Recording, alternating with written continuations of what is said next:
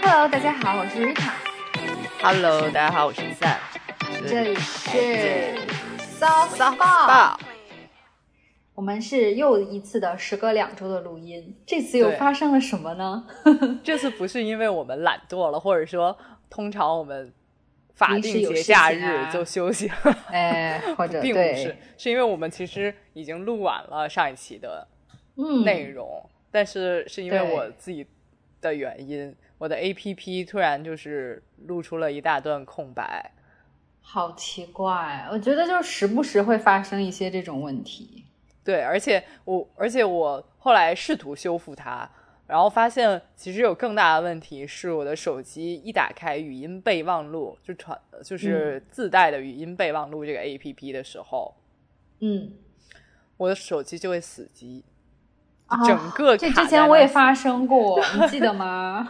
我记得就很瞎，而且我想试图把它删掉，然后这个 App 也不会被删掉，就很奇怪，就非常奇哦，怪，它就像盘踞在我手机中的 一个 bug，那个 无法忽视的 bug。山大王一样，无法无法，就只能只能把妥善的放在那儿，不要碰它。嗯，嗯，但我有换一个 A P P 这次的录制，哦，所以我们相信我们应该可以会成功。OK OK，好的，嗯，那距上次大概已经有两周了，这两周有什么新鲜事呢？跟我们这两周的新鲜事儿其实没有什么，因为我刚才提到说有法定节节假日十一长假了。是，但鉴于我是一个富贵闲人，所以我们在十一长假的时候 想躲避那些人群，就没有太多的就是外出活动。嗯嗯，然后我唯唯一觉得很有趣的几个活动，就是第一是我在十一的时候去了，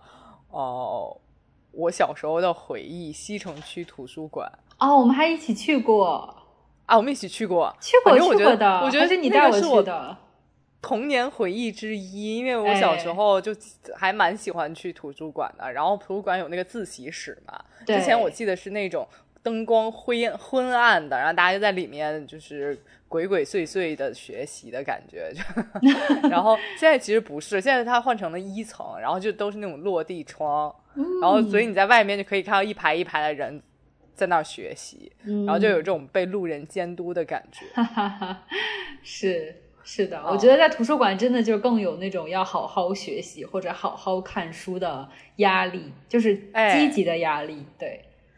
对，就别人都在学习的时候，你在旁边好像在玩手机，就对，就好像很有总有一种愧疚感心里。哎，是的，是的，哎嗯，对，然后那个我还去了，我去借了两本书哦，然哦，后这个我可能放在下一周的 Culture Highlight 会讲。嗯，然后，然后对比我之前去的通州区图书馆，我觉得呃，西城区图书馆对日韩作者的藏书会更丰富。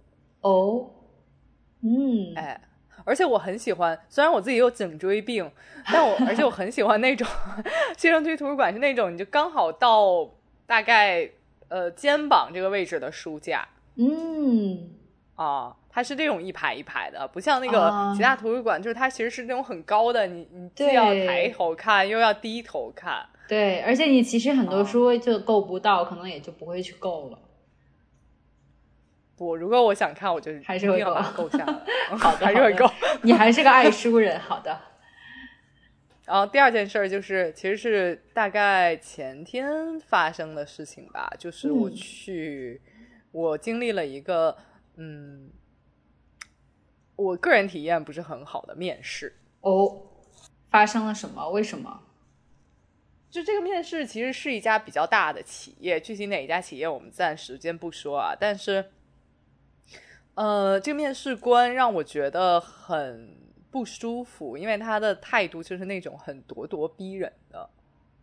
啊，有这种有这种面试官，嗯，嗯，然后呃，你在说的时候，如果你的回答并不是这种面试官想听到的东西，他就会打断你，嗯，然后再继续逼啊问，然后这样我这让我哦觉得很不舒服，就是我觉得很不受尊重。嗯嗯，但是他们，我觉得有一些面试官就是这种，就是他们好像还有一种专门的术语，就是话术，这种叫什么压力面试，就是故意让你就啊感到压力，然后想看你应对的如何这种。嗯，我觉得我我反正是不是那么爱这种面试风格，即使他是压力面试，因为我觉得是坐在对对面是一个陌生人吧。是是，嗯嗯嗯，对，而且那他有问什么失礼的问题吗？有有问什么失很失礼的问题，或者说是一些不应该，就是你在你看来可能不应该问的问题吗？还是单纯的就是态度很咄咄逼人而已？其实他的问题有点有点怎么讲，就是我的回答我已经我的回答已经很委婉的表示了我没有办法 exactly。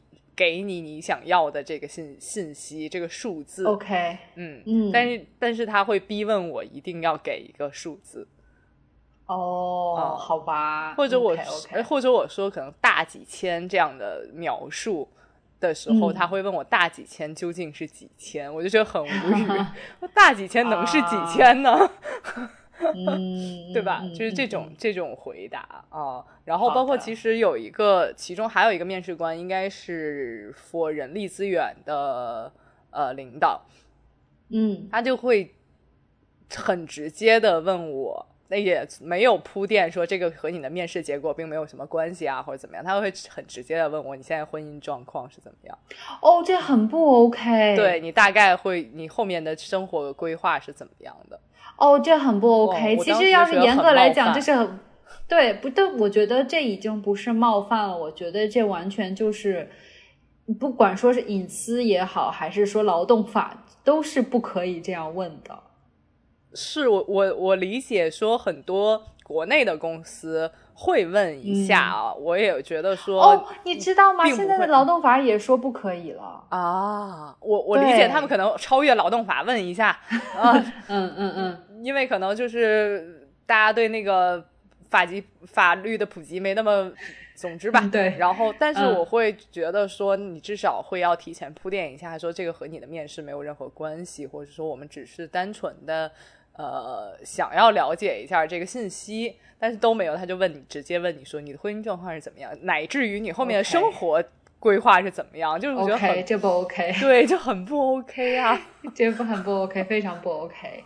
哦，然后哦，那很不好。或者说，或者说你会会讲说，如果你会讲说，比如说你不愿意透露，这个也不会有任何问题。对对，就态度上会让你觉得你必须要透露给我，你什么时候生孩子，什么时候结。那不行，那不行，让我很不舒服。我整个人就是出于礼貌考虑，我还是没有说我不便回答这个问题，好像你有什么隐疾一样。但是我就很当时回答的非常。不情不愿这样子，嗯嗯嗯，然后最好笑的是，我不知道你瑞塔，你对这件事儿会有什么抵触没有？但我个人是非常抵触的，就是你在面试后会留作业这件事儿。哈？什么叫留作业？我凭什么要给你写作业？对他就是就是完全是用了这“留作业”三个字。哦，嗯，然后要求你在三天之内给一个回复吗？对。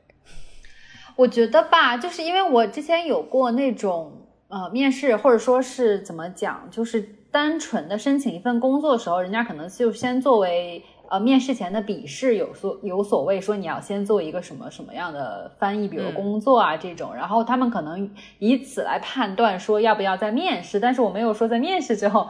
还有一个笔试，但如果他说这个是个笔试，或者说如果这个是一个就是考一个他们考核的东西，我觉得 OK。但是交作业这三个字多少有点滑稽了，我觉得。对，然后在他我其实，在交作业三个字出现之前，我大概率已经非常不舒服了，整个人是嗯，然后甚至在交作业三个字出来之后，那个是小学生吗？为什么还要交作业？会不会被屏蔽？但我当时想说，去你大爷！OK，我我我虽然还不知道是哪个公司，但我听到这个里，我已经觉得这个公司不可以去了。我 我可以私下告诉你，应该我觉得大概率也是你听过的一家公司。嗯，OK OK。但是我已经决定，嗯，即使要的话，反正不会写作业。好的。OK OK，嗯。嗯，是的，我觉得大家也是，我不知道大家的感觉是如何，但是我其实也有曾经就是在面试的过程中被问到说你现在是是已婚吗？或者说你有孩要孩子的这种计划吗？这种问题。然后我当时虽然也回答了，但其实我在他问出那个问题之后，我当时的反应就是这个公司我应该是不会来的。我所以我就觉得我很在意问这个问题。对，嗯，我我其实经常会在面试的时候，至少我前几次面试。呃，前几份工作的面试里有过这个类似的情况，因为我也能理解说，大家可能看到你的年纪会有这部分的了解想要，但是，嗯，通常都还是会像我们刚才说的做一些铺垫，或者说比较委婉。嗯嗯，从来对，基本上我从来没有问过说，就是感觉好像是一道你的面试题一样的，是就是很奇怪，因为其实理论上这个是不可以问的。对对，而且我不知道大家是怎么想的，就是对交作业这件事儿，我自己个人抵触，是因为呃，我觉得交作业这件事儿要看你的面试职位是什么样的，嗯，就你大概是怎么样的，你面试的是一个什么样的工作，你如果比如说我之前没有这部分的经历，嗯，你没有办法考核我对这份工作的专业性，呃，是怎么样的时候，你大概率要交一个东西。去证明你 OK 这份工作的时候，我觉得是可以的。嗯，也就是说，他给你所谓的这个留的作业，是让你觉得非常没有必要，或者说是不合适的。对，或者我面试的如果是一个创意型的工作，人家看你说你有没有啊？对我有过类似这种经历，对对对，哎，那我觉得也是 OK 的，嗯嗯，对。但是就是至于说像我这个情况的话，我其实没有必要再做这个，我之前也从来没有做过作业啊。就我觉得，或者说你 entry level 的时候可能会有这种东西，我都可以理解。但是我觉得现在现在这个部分就没必要，而且我觉得，呃，对大多数面试者，就是如果是我们的听众来讲，我觉得不知道大家怎么想。就是很奇怪，我自己觉得会会在这个有所奇怪。我也建议大家不用觉得说，我就或者如果你非常想进这个公司，你可以接受做这件事儿，我觉得也 OK。但是如果只是迫于，比如说面试官给你非常大的压力，或者 HR 给你非常大的压力，就不要说抹不开这个面子，你就是我就是不相信。OK OK，嗯。那你这一周做了什么有趣的事情？我这周和过去两周的话，就是第一件非常想跟大家分享的是，也许大家在在过去一周到两周，在新闻联播上也看到，就是纽约这边有下暴雨。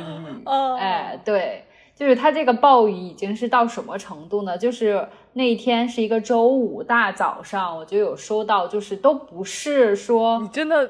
到了纽约之后，每次就是经常会被暴雨袭。对，就是之前真的就只是下很大的雨而已。但是那天早上发生什么呢？就是收到，你知道，比如说国内也会有在那种 地震之类的，就不不单纯只是一条短信，就是那种你知道，就是呃哎，就直接发你一个预警，红色预警，他就直接发了一条，就是那种可能是就是整个就是政府也好那样子推送，就说就说这是一个危及生命的那个事件。要就下暴雨了，然后我说 好吓人，就很吓人，措辞很可怕。然后我往外看看，从窗户，然后我就觉得哦，好像是蛮大的，但是还好吧。然后那天早上也有课，然后我就出门了。结果先是坐地铁坐不上，因为地铁全部都推延迟了。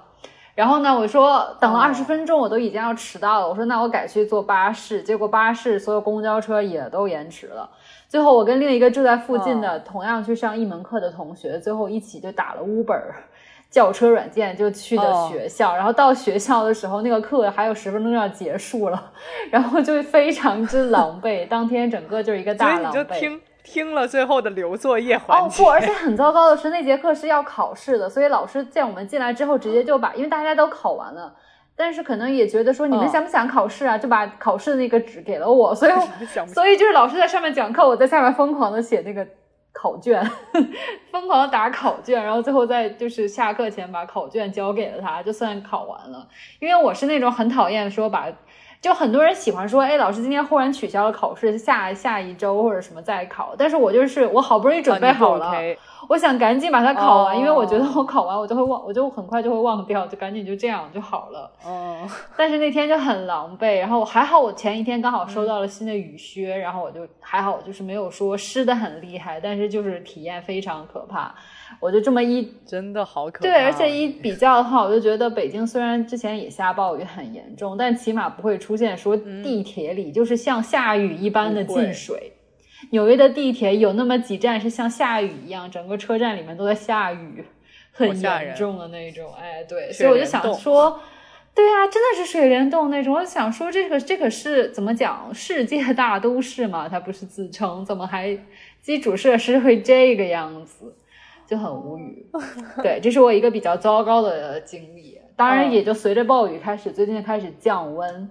嗯，是的，是的，北京应该也是吧？每次好像都是十一之后。对，每一次都是。我现在已经得穿，呃，也不算厚的吧，但你肯定是要穿一个卫衣。然后我今哎天、昨天就觉得遛狗时候穿一件卫衣已经不够了，有点冷了嗯对，那差不多的，对。当然，除了不好的事情，也有比较好玩的体验。就是嗯我在刚过去的那一周，然后嗯有说学校的同学有分享说，哎，有这么一个机会，你可以去看一个刚开展的一个展览。嗯这个展览是展日本的明治时期时期的一些艺术画呀，哦然后或者是什么摄影啊这些的。哎然，后我想说，哎，这个机会蛮难得的，而且他说的是说开展，然后我就想说，哦，那就是肯定是就是很多人会去，然后你还可以提前看一个展览，我就只是想到了这一步。嗯结果我到了那里之后，是在就是第五大道附近的一个很好的大楼里面的，它是一个就是专门展亚亚洲相关的一个博物馆。嗯然后我到门口发现全都是从出租车上下来衣装革履，哦 就是打扮很精致的人往里走。我想说这是怎么回事？我当时穿了一条牛仔裤，然后一个小衬衫，还好上衣是衬衫。嗯，然后我就站在那里，然后很 很无助，而且就进去全都是你知道吗？就是我们的大概叔叔阿姨、爷爷奶奶那个年龄的人。所以因为那个是一个没有人，没有你的朋友或认识的人跟你在一起。还好我当时邀请了另一个同学，并且那个，并且还有另就是在此之外的一个一个一起就是拿课的同学，当时也收到了这个邀请，然后就说也要去，所以就是我们三个大概是全场穿着最休闲的 三个人，就是进去之后，进去之后就是甚至还会有那种香槟鸡尾酒给你提供，哎你可以站在那里聊天的那一种。嗯，然后，但是我们三个就是默默的拿了酒，然后就躲在角落里，呃，直到就是就是展览的那个有那种就相当于导游一样的人带着你去走一遍那个展览，我们所以跟了一就是那种叔叔阿姨打眼一看就发现这三个大学生，对，大概真的就是这种感觉，就是我们活动里一看就是那三个实习生。哎，对，尤其是怎么说呢？其中我的一位同学还穿的是，呃，背着书包，穿着运动鞋哇和运动裤的那一种，对，对。但是，但是还，我就展览本身讲还是蛮有意思的，因为其实我我觉得，不管是中国也好，日本也好，还是其他国家展览，基本上其实都是展很。很就是古早的一些艺术品也好，画也好，就比如说，嗯，历史上清，比如说最早可能也是清朝，就是比如说民国展，就有点那种感觉了，就是很少。你有没有觉得？就是很多时候我们都看什么唐代啊画作啦，或者说是什么商周的青铜器啦，都是这种。但是比如说在近代一点的，其实相关的展览就没那么多嘛，所以其实在日本的明治也是比较相相已经进入了现当代的那种感觉的、这种时代的艺术品的展览，我觉得还蛮少的，所以其实是一个还不错的经历，也学到了很多。嗯，啊，对，也稍微感受到了一点纽约的好处，因为 在此之前我一直在跟大家抱怨什么这里脏乱 差啊之类的，但是确实这里也有很多。呃，有趣的活动啊，每天都有很多不不不同不一样的，不管是展览也好啊，音乐也好啊，话剧也好啊，这些都还蛮多的。哦，所以嗯，也算是感受了一下这个城市的魅力吧。嗯，嗯，对，对。好，那说完我们这过去两周的一些新鲜事，我们再来分享一下我们新鲜购入或者说最近喜欢爱用的物品。好。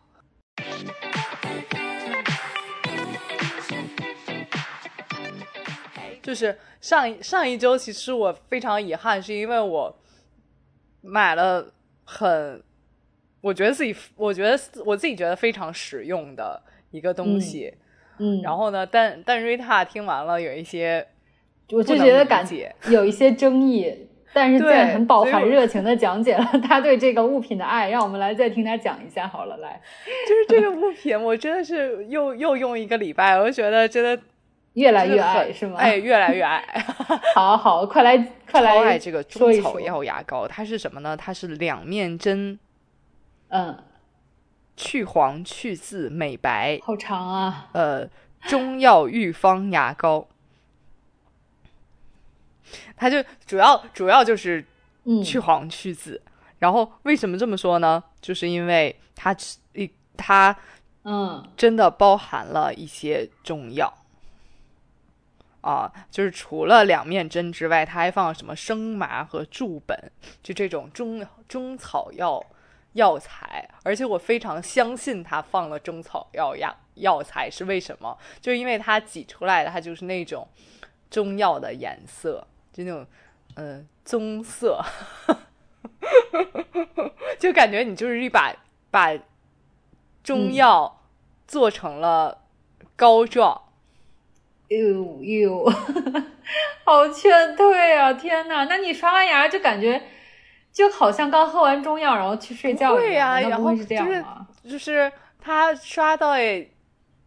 嘴里他前面就是还是那种中药的那个，有一点薄荷的，然后可能有一点就是茉莉花的感觉的。哦，不要用前后调来形容中药。它的后调，对，刷到后面就会有一种淡淡的，也不算淡淡的啊，就是有一种中药香气。哦天呐，那你岂不是要刷到嘴里？我都感觉脏脏的，就有一种刷完牙好像还不干净，因为就像刚喝了中药一样。然后会吗？没有啊，然后就是你你刷完牙的时候，你就觉得嘴里有一股中药香。哦天呐，我觉得是，哎，我觉得这个就是很怎么讲，两极分化。就是如果经常吃中药，或者说习惯甚至喜欢中药味道的朋友，也许会很感兴趣。但是就比如说我以前就是。喝中药喝得很痛苦的人，一想到说 晚上，比如说，尤其是如果喝完中药，我还要再刷牙，再是中药味，我简直就觉得好痛苦，就觉得嘴里还是脏脏的。我自己觉得，就是因为它是如此的，呃，饱含中药元素，所以我觉得就是这个肯定是没有骗我，它一定是加了很多中药。就我们上次也说，你就是完全不能理解这件事儿，但我就是经过了几个礼拜，越用越爱。我不知道听到这里的朋友们是会感兴趣，就你没有办法接受嘴里是有中药香哎，你就你不觉得是中药香？我觉得是中药味，我不会觉得它是香。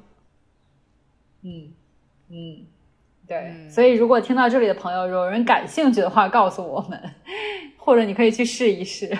哎，但是我我觉得我们上礼拜提到一点非常好，我觉得就让我茅塞顿开，发掘了它的第二个功效。哦，就我们当时说到说，如果呃，就是如果你有另外一半的时候，你就不要用这个牙膏。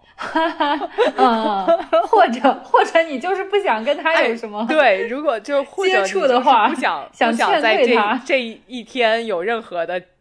亲密接触，比如说我要马上要去 date 一个我并不感兴趣的人，你就是在出门之前刷了牙器用中药牙膏刷牙，然后或者说你你想说这个马上进一个酒局，然后你又不想喝酒，你再提前用中药牙膏刷一下牙，或者说在中途用中药牙膏去刷一下牙，就说我最近在吃药，没有办法喝酒。哦，好吧，这也是一种怎么讲，一种小伎俩。对，但我但是对于我，我暂时还没有这个就是用途的展，更多的扩展。我只是觉得用完了之后，觉得整个人就有你有一种，我今天被药物反正治愈了一点。因为你有些时候别人用别的牙膏，它上面写写了是。比如饱含了什么什么因子，用了什么什么配方，但你用到嘴里，它就是那种很好闻的薄薄荷香味儿啊，留兰香香气，柠檬香，你就你也不知道那个放了多少因子和配方，你就没有办法从身体上感觉出来。但是两面针中草药牙膏就让你从直观的感受到它绝对是中草药。你这一点我倒是能理解你的这种感觉，就比如说我很喜欢用，就是叫什么？之前用竹盐牙膏，就是因为我很喜欢它非常直白的，就是盐竹盐的那种咸味。对 对对，我很喜欢那个。对对对，这这一点我倒是能理解你。哎哎，明白明白。OK，好的，嗯，好。那除了这个奇特的中药牙膏，你还买了什么好东西？除了奇特的中药牙膏，我还有一个想跟大家推荐的是一个我已经回购多次的洗脸巾，它的品牌叫杜邦，就我们上次查就是那个杜邦纸的杜邦。哎，对，就是就是很大的化工公司，他们也产什么杜邦的材料，就是会放到衣服里，可以防水、防雨、防污的那个杜邦。然后他们，我也是，就是见跟我分享之后才知道，他们原来还做洗脸巾，而且那个洗脸巾看着就是，一看那个包装就感觉它非常能清洁，不知道为什么。对 它包装其实非常简单，就是白的，上面一堆字儿啊。然后那个，但是你知道我回购多次是因为我。它是我在所有用过的洗脸巾里是最厚的一个，就它的厚实程度，基本上它的一张可以比我买的十块钱一包的那种就普通的洗脸巾大概是两三张的厚度。嗯嗯嗯嗯，我觉得这还蛮重要的，因为有时候如果它不够厚，或者说吸水能力没那么强，你就可能会扯第二张，或者说弄得甚至我用过就是感觉好像没擦一样。甚至还有点点掉渣之类的。哎，对，就你如果是那种特别薄的，你擦完了就会发现，它要不就是那种湿湿一团了，啊，对，嗯，然后要不就是它你擦完了它没有变成一团，但你脸上还有水。对，是的。但是那如果用了厚的洗脸巾之后，我就会发现，其实你并不会说脸上还有水，嗯，而且它。很好的一点就是它可以二次利用，我有时候就会用它，就用完的湿纸巾，我就可能可能搭在了这个水呃洗脸台上，然后遛狗回来，我就会给用用它来给狗擦脚。哦，那感觉还很很环保哎哎，对，可以多次利用。如果是那种薄的洗脸巾，我就没有办法给狗擦脚，是因为你本身就已经你用完了，可能就是。这样晾开，这样也不算晾开吧。你就是这样给它摊开的时候，就会发现它已经有点斑驳了。对，就变形，然后你也不会再想用它，直接丢掉了。嗯，对，所以我就是特别喜欢这个杜邦的擦脸巾，而且我看它还有那种，就是叫叫什么呃一次性抹布一样的这种产品，我也非常感兴趣。嗯嗯嗯，既然这个洗脸巾的就是使用感受很好的话，以后也可以用一下这个试试。哎，对，就是特别厚。我就如果大家现在还没有在市面上发现厚的是指呃擦脸巾，我就建议大家可以试一试。当然，它的单价会比那种便宜的，就是薄的洗脸巾会贵一点点，但我觉得这种贵一点点的差价也是物超所值的。嗯嗯，了解。嗯。其他呢？还有什么新的购入物吗？两周哎，还有一个是我，就是是我为了省钱而购入的，就是因为我们不是会去美甲嘛，然后会去美甲，现在都不是那种我们小时候那种什么指甲油涂一涂，现在都是各种高科技，对甲油胶。然后我又是很喜欢那种颜色很饱满的，所以我就会让它多涂几层。然后，嗯，它通常甲油胶上面还会再给你提一个。提一个叫什么顶胶还是什么，就让你那个颜色不不不脱落，所以对，所以它并不能用一种我们小时候什么卸甲水儿，然后抹一抹，然后就能抹掉那种科技。我之前都一直要去美甲店，哦，然后后来有一次阴差阳错的，我就发现美甲店给我用的东西，我在拼多多上也能买得到。对他们就是那种好像拿一个就是一像消毒纸巾一样一包一包的，一小袋一小袋，哎然后就套在指甲上，然后待一会儿，然后就可以把它搓掉的那种。对，然后在之前，在可能半年以前还是一年以前，我其实是去买过一次，但那一次我的体验可能是因为我的手法比较生疏，所以就是当时的体验并没有特别好。嗯所以后来我有，后来我就还是去美甲店去卸。嗯但是由于现在我就时间比较充裕，然后我通常我又想说我锻炼一下自己的技巧，因为当时我的的美甲其实已经长出了半个指甲那么多，我就觉得就很浪费。如果现在去卸掉，然后我就觉得有点就浪费那个钱。我说不，那我就再试一次，然后我就买了新的卸甲套装。嗯，然后我自己在家把我的指甲卸掉，这一次我非常慢。嗯嗯嗯，就我我我我觉得，就卸甲套装具体什么样，其实没有什么太大的不一样，你买什么都一样，就只是那种一片一片小包装的就可以。但我一定要建议大家同时买什么呢？第一是买小撮子，嗯，对，哦，就是你一定要买那种美甲店用的大的那种长条的撮嗯子。嗯嗯，哦，然后用力在你的指甲上搓，因为你反正都要卸它了，你就直接把它都搓成。对，就是因为我之前也有发生过类似情况，就是我不懂嘛，然后我直接买回来那个小小指套，然后我就套到指甲上，哦，那你卸不掉。然后怎样也也卸不掉。嗯后来我发现，就是每次其实我去就是美甲店卸的话，它都是先会把你就是表层的那个所谓加固胶也好，还是封顶的那一层先给磨掉，然后它才会套那个就是卸甲的那个小纸片。对在这样的情况下，它才能比较方便的卸下来，不然它就是那层顶胶，其实就是相当于可以隔绝你的那个卸甲的溶液的成分，所以你是卸不掉的。对，就是你一定要使劲把它搓掉，然后你再放那个，嗯就是每每一个呃小指套一样的东西。啊对对对，然后是这样在在嗯此我。特别提醒大家，就是你一定要时间上是要长一点。就美甲店大概就嗯十到十五分钟，但我嗯嗯建嗯强烈建议大家，如果自己在家里做的话，一定要在比如十五分钟到二十分钟。嗯，因为真的会不一样。我我我用了两只手不一样的试验了一下，就是如果你大概嗯十到十五分钟的时候，有一些是没有办法就卸掉的，就它还没有完全嗯被这个化学物质溶解。哦、对然后你就用得用那种小铲子使劲使劲使劲把它搓下来，然后你的指甲上流泪也流会会留很多伤痕。是的，是的。嗯但如果你嗯十五分二十分钟，真的世界大不同。就是你拿你把那个指套 拿开的时候，你会发现你的美甲已经斑驳脱落了，对，就不用再去说再往再去就不用磨啊，对，就不用再使劲铲，就稍微拿拿小小铲子把它那个铲掉就好了。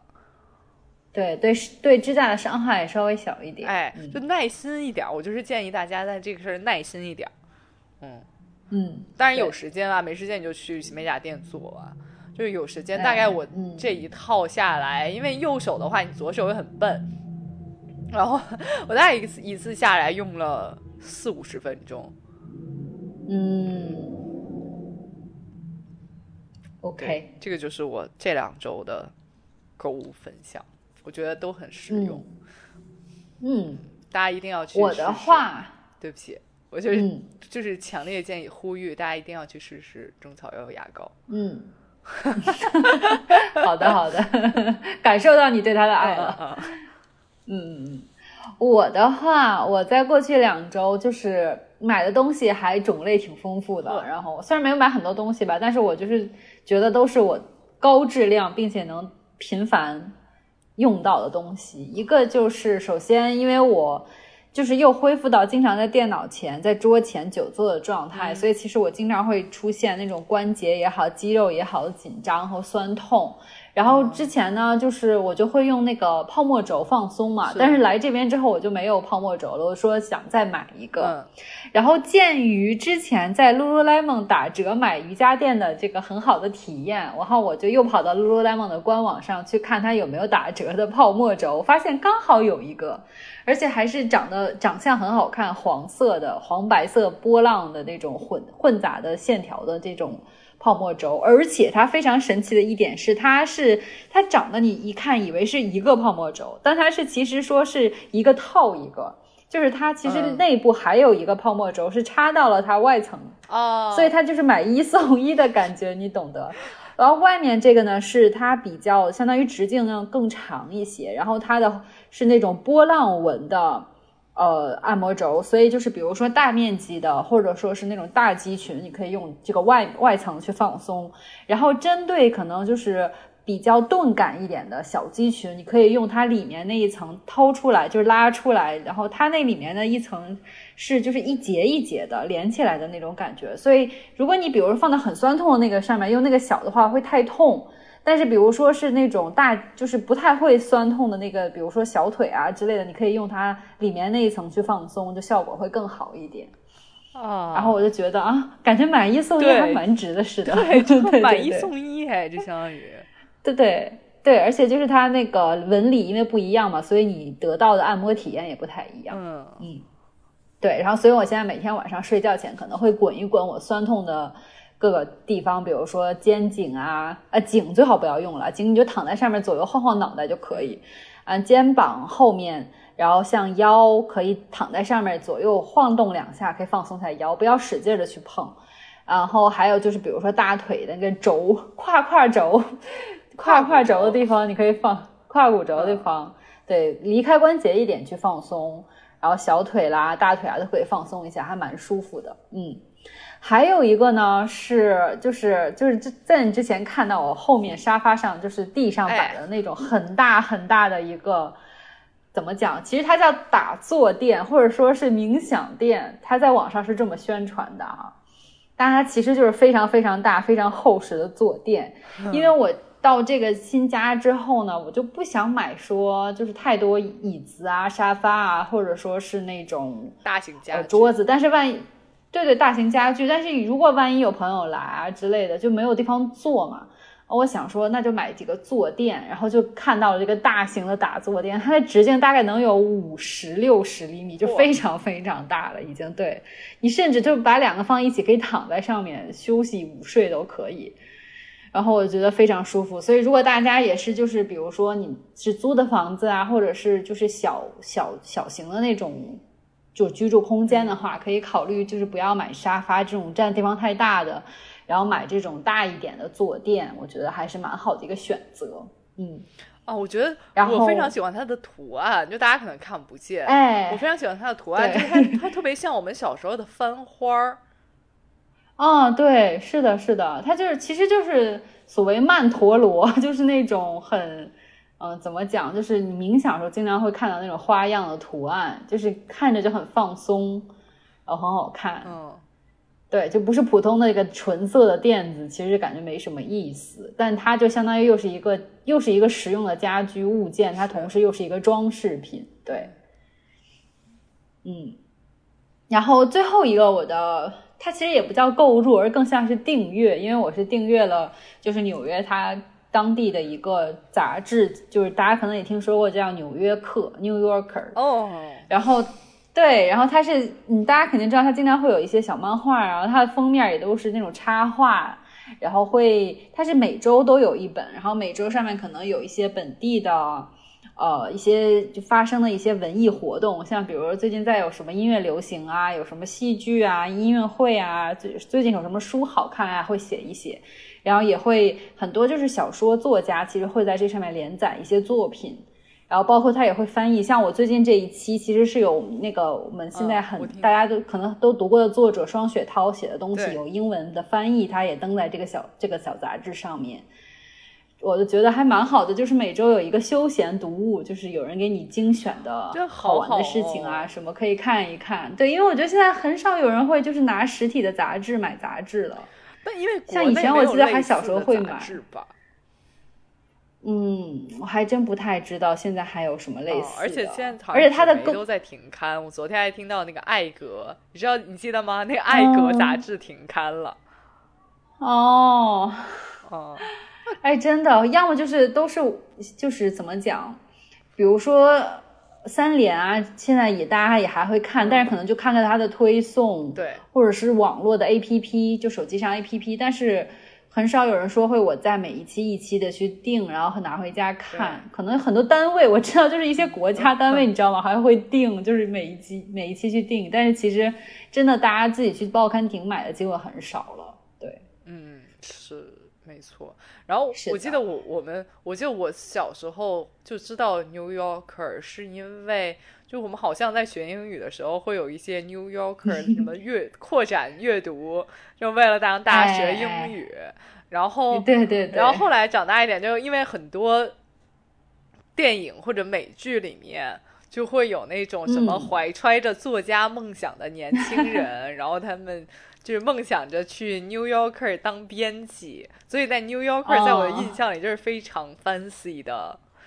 潮流潮流事物，对，就感觉你看他能了解到这个城市的一些脉动，或者说一些文艺风向标，它其实是蛮重要的一个标志。嗯，是的，而且就感觉其实当时特别有意思，是我刚刚赶到他打折，然后他不是会送他那个纽约客的一个就怎么讲帆布袋，当然我不是为了这个帆布袋，但是就是看到别人背这个，并且你大概率只能是通过。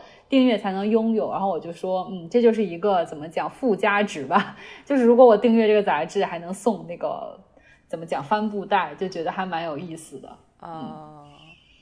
那如果比如说我不订阅它，我能在比如大街小巷买到它吗？好像不可以。现在我觉得你去什么 Amazon、eBay。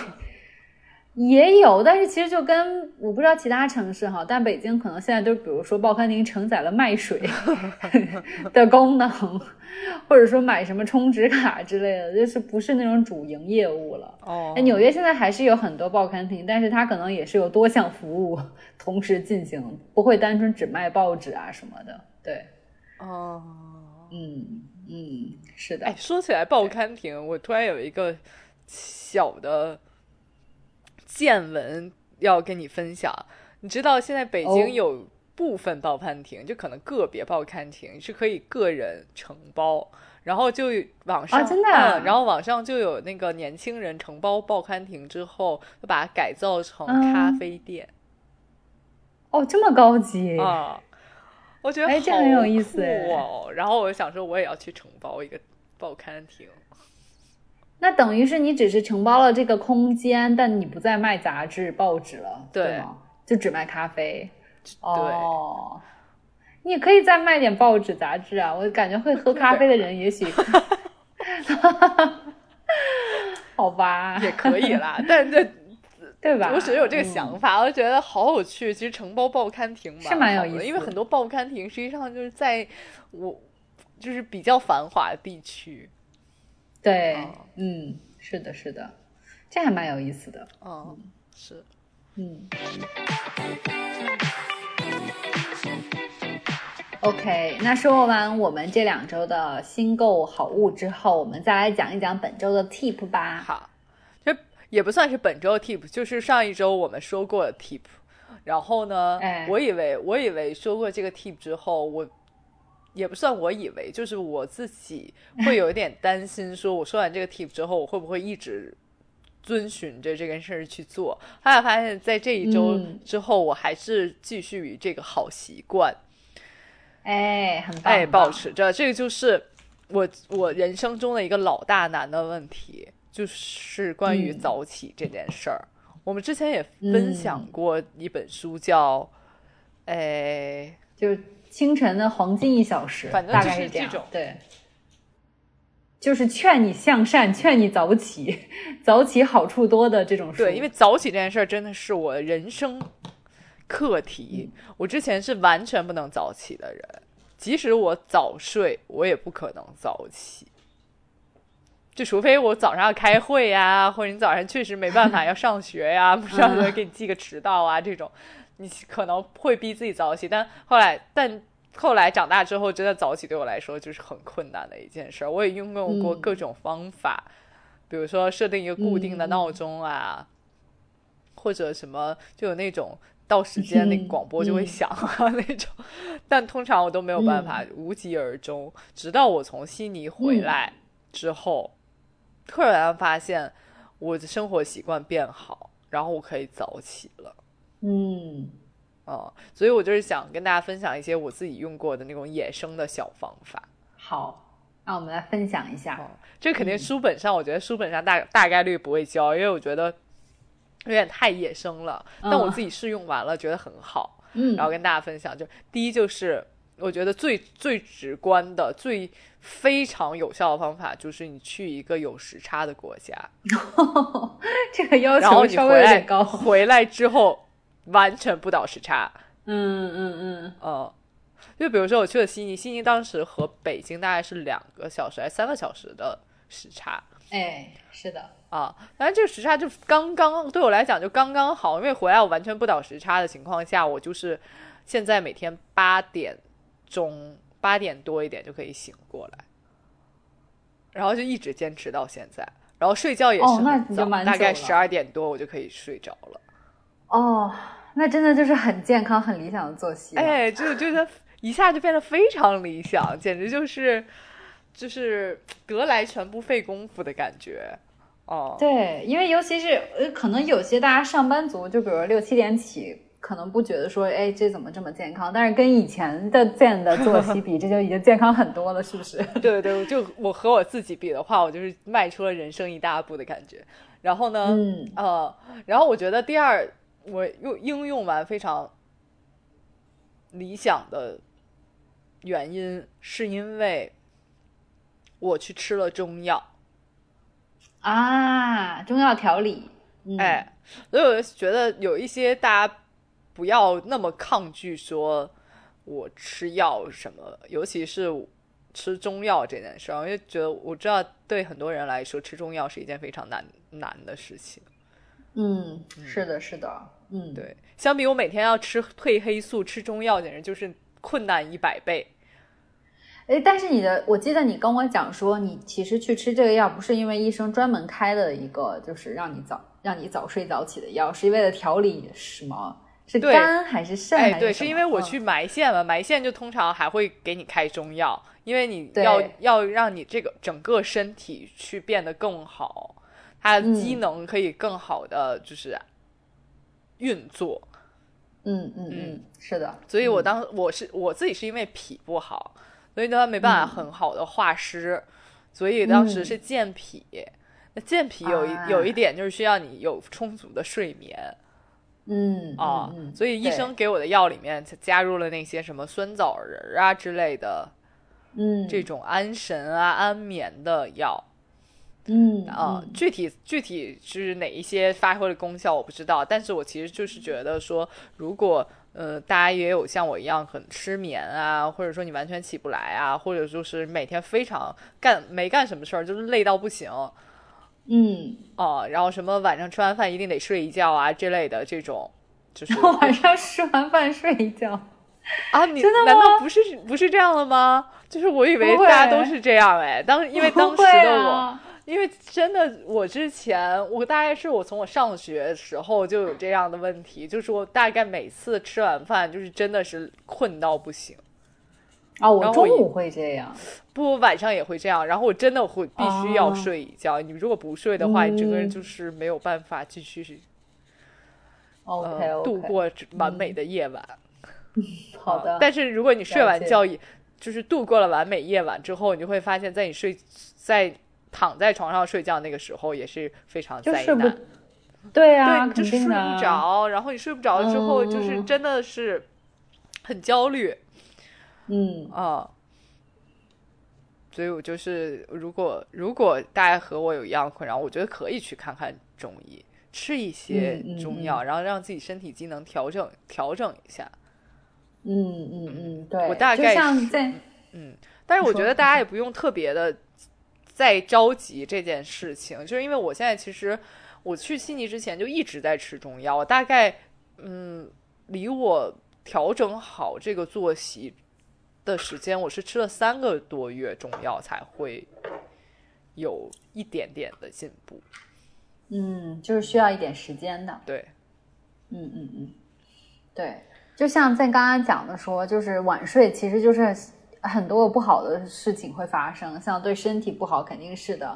然后还有就是我之前有读过说，就很多人会说，哎，那我就是比如说我两三点睡，我睡到十点，我不是也睡够七八个小时的吗？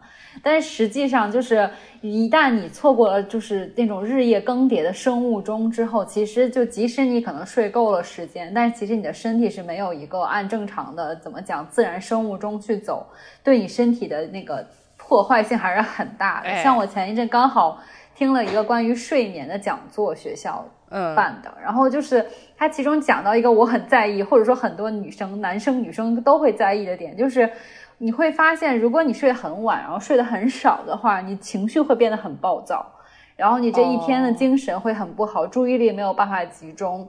还有就是很重要的一点，是因为我们身体会在晚上的那个时间呢，就是会在身体里会有一种荷尔蒙也好，激素也好，它会分泌，就是让你。调节你的这个瘦和胖这件事情的，哎，对，就是如果早早睡，身体就会分泌瘦，分泌更多的瘦蛋白，哦，就这种啊，让你就是更好的去控制食欲，你的食欲就是正常的。因为我不知道你有没有，但我就会，比如说我睡得不够好，睡得少或者睡得很晚，我第二天就会在困的基础上还会很容易饿。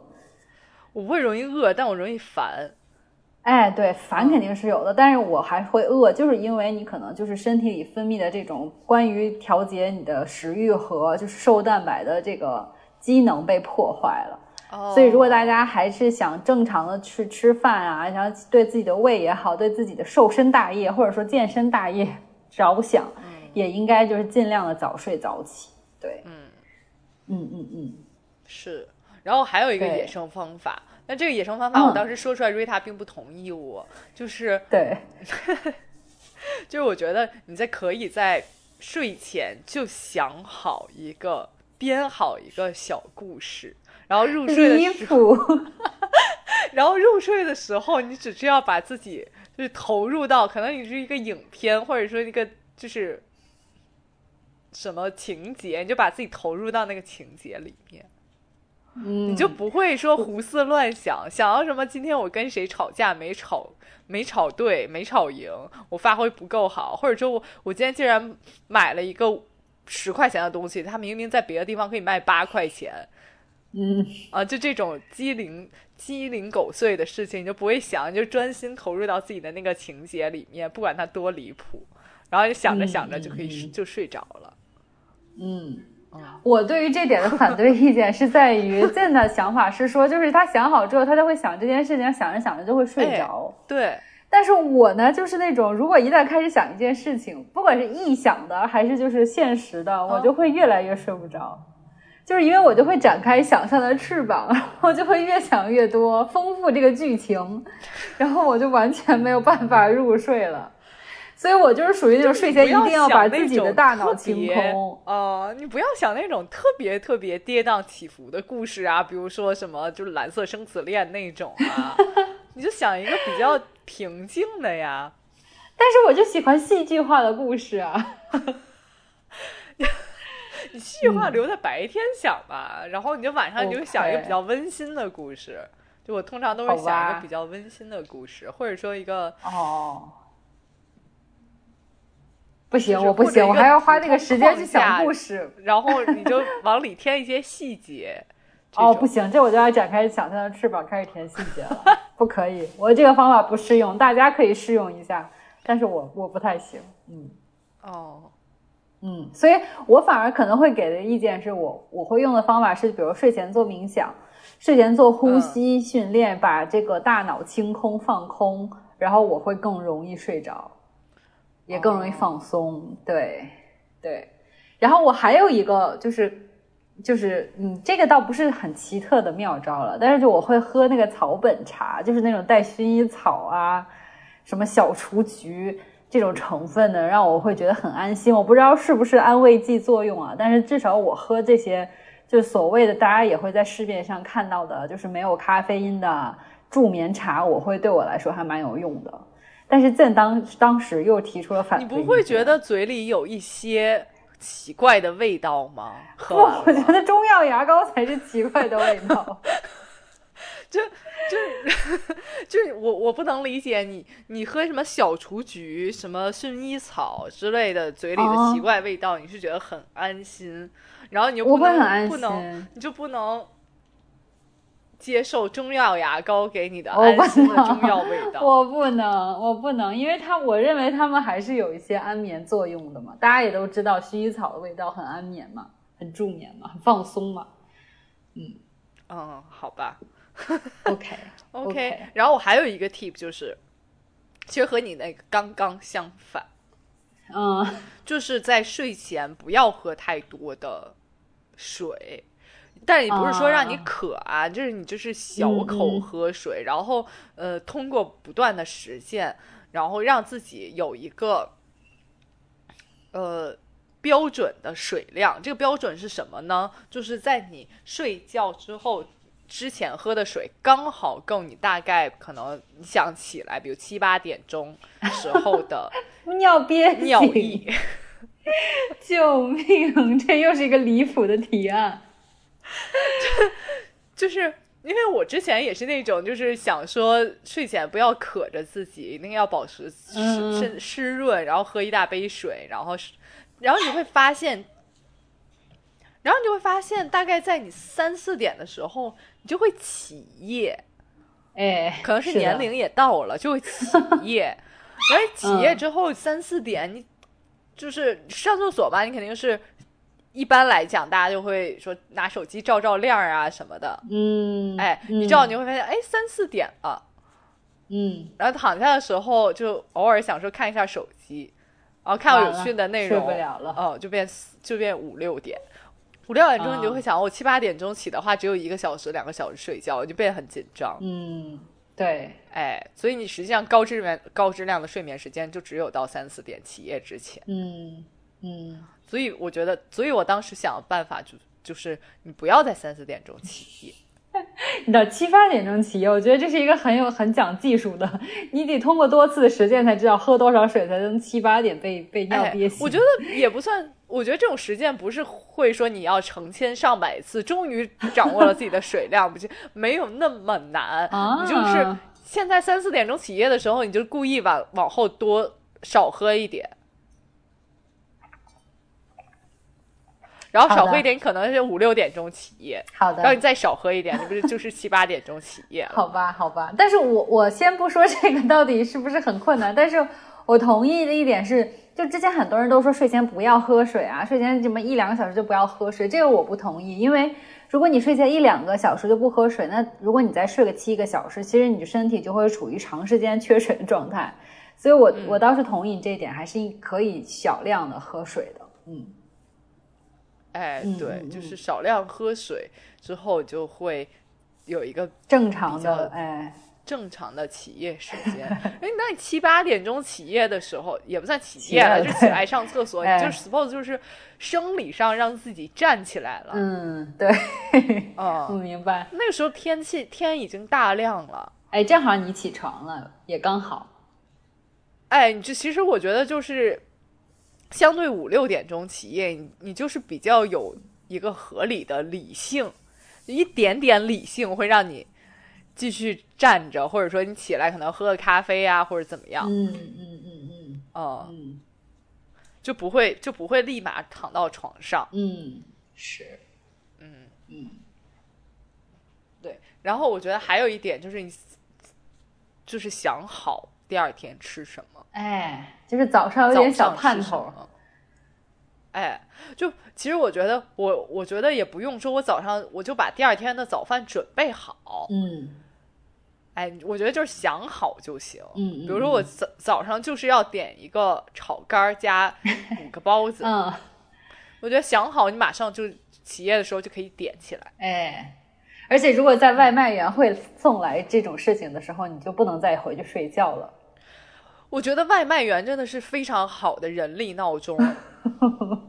嗯，是确实是，我每次都是七点，如果七点多起夜之后，你就点了外卖，点了外卖之后，通常七点还是觉得说我还可以再睡一会儿嘛，有时候还是觉得有点早，我就躺在我的沙发上。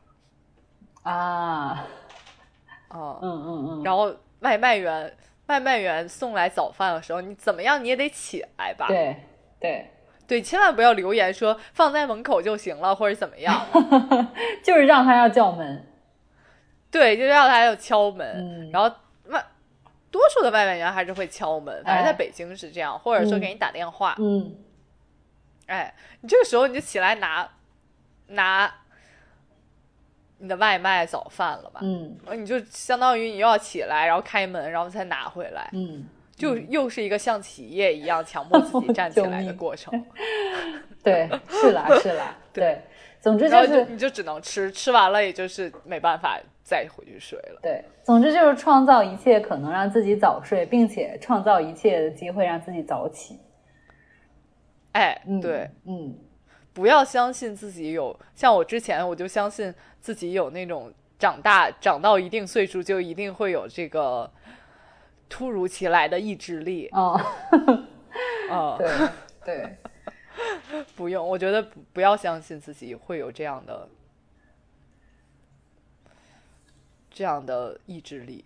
我觉得没有人不会随着岁数长大增长一些意志力的。OK，那说一说你早起的好处吧。就是自从你开始有早起这种习惯之后，你有什么收获，或者你发现哎发现了意外的好处有吗？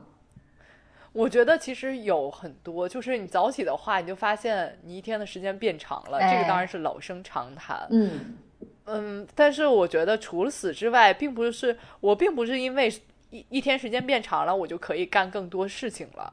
我觉得反而对我来讲，说事情干事情的工作量并没有特别明显的增长，但我的压力有变小。啊，是你就有一些余啊就比如说你早上其实对你早上就是做做事情，然后中午吃个饭，吃个饭之后你就肯定吃完饭就有点犯困吧，嗯你就睡，然后就睡觉，睡觉之后起来才发现啊，才只有一点，嗯那一点往往通常都是原来起来东摸摸西摸摸就已经到了的时间。嗯啊，你就发现只有还有只有一点的时候，你就会非常有游刃有余的去再做做下午的事情。是的，是的，对的。那你会早起之后有做一些什么，就是早起才会做的事情吗？我觉得除了早上点早饭的外卖，并没有特别多 早起会 会做的事情，哎，嗯就还是一样，嗯嗯嗯遛遛狗，喝喝咖啡，嗯然后吃吃早饭。嗯但我觉得有一点好就好在说，如果你早饭吃的太特别多，你午饭其实就我我偶尔就会省掉午饭，嗯然后晚饭的时候就会吃的比较早。嗯嗯嗯，那其实就是你的，其实的你的，那其实就是你的健作息也会更健康，饮食也会更规律，相对的还是好处很多的。对，其实就不是对，但其实这一些都不是我去主动选择的，嗯就他们其实只是因为你时间变长了，从而带给你有一些这样的改变。然后我其实之前跟大家分享我看的那本书，就是《早起黄金一小时》的时候，它其实就是讲你早上像像赞的话，因为现在是可以说有更多时间去安排，按自己的步调。但像很多，比如说我们上班的或者说上学的朋友，像我这样，就是如果早起能多一个小时的话，你就会多出余裕去做一些自己想做的事情，然后就可能会减少你晚上报复性熬夜的时间。啊，至少就是对于我来说，如果我早上早起一点，首先我会好好吃饭，就不会说啊已经赶来不及了，我就赶紧得去什么上学什么的，然后我就可以好好的吃一点早饭，然后甚至有一天因为我起的确实更早了一些，我就还有时间去做做瑜伽和拉伸，哇，然后看看书，喝喝咖啡，然后我就觉得哦，那就是在早上一开始就有了一些自己自省，或者说自己就是可以自洽享受的时间，就不会说一下子就是投入到紧张一天的就是工作或学习当中，然后等到晚上回来，你就会觉得好不爽，我需要一些自己的时间，然后就开始拖沓啊，然后就是很晚才睡，然后第二天就又是。很就是怎么讲，很赶的去上学啊，就是整个人都很被动。所以我就觉得，如果说能做到早起的话，你其实也就是能更主动的掌握自己人生或者说自己生活的节奏。我觉得这是蛮好的一点。像我，我之前很记忆很深刻的一个，就是我曾经实习工作的一个场所吧。然后有一个前辈，他就是我，其实因为当时是实习，就是很珍惜那份实习机会，我就会早一点到单位。提前个十分钟什么的，但是每次我早到也会发现那个前辈他也早到，但他不是说开始早早的工作卷起来，而是说他会早上坐在就是那个公司楼下的咖啡厅，在那里读他的闲书，就是一边喝咖啡一边享受自己早上安静的生活。当时我就想说，天呐，我要是能有这种状态有多好！但实际上这么多年下来，我也没有能做到这一点。但是如果大家可以做到早起。有自己一段就是安静的时间的话，我觉得还是一个蛮惬意的事情。我觉得就是这种好就好在说，如果早到公司，没有其他人，没有人来，人家就不知道你几点到的，然后你就可以假装自己 对非常早到，然后八个，然后我就到了八小时，然后工作下班时间一到立马走，也没有人敢说你。就是工作时间没到，因为他们都不知道你几点来的。啊，我觉得弹性工作时间人是这样的，但是如果你工作不弹性，像我之前有那种需要打卡的工作，但那个打卡工作也是那种，比如说你早到先早到打卡，然后你就可以只要够八小时可以走，也就是说我也可以早走。就总的来说，还是会下午会多自己的时间，因为因为大家在职场里都会有那种说，呃，反正到了下班时间，我也得稍微。就是磨蹭一会儿，假装自己稍微忙碌，然后做一个 收尾，也没有人会说大下班时间一到，立马收拾书包就走了。我就是啊，那是因为你提前十分钟到了嘛。哦，像我们这种卡着点到，甚至还要迟到的人，你就没有没有办法说不好意思不好意思早走。但是如果比如说你早到了一点。像你像你这种，你就是可以理直气壮的，下班时间到了我就立马走。嗯嗯嗯，对，总之吧，就是早起还是能带来一些意想不到的好处的。对对对，是的，嗯。那让我们就一起稍微调整一个时间，拥抱一些早上的时间。哎，对，是的，是的。希望大家也能，就是如果没有尝试过我们这些野路子早起法，体会到就是早起的一些好处。如果有用的话，欢迎大家跟我们分享你的就是实验的过程。当然，如果你有更好的关于早起的话，也可以分享个分享给我分享。对，或者是如果你你有自己独家的一些野路子早起法，也欢迎大家分享给我们，让我们来尝试一下。对对，好。好，那我们这期节目就到这里了，让我们下周再见吧，拜拜。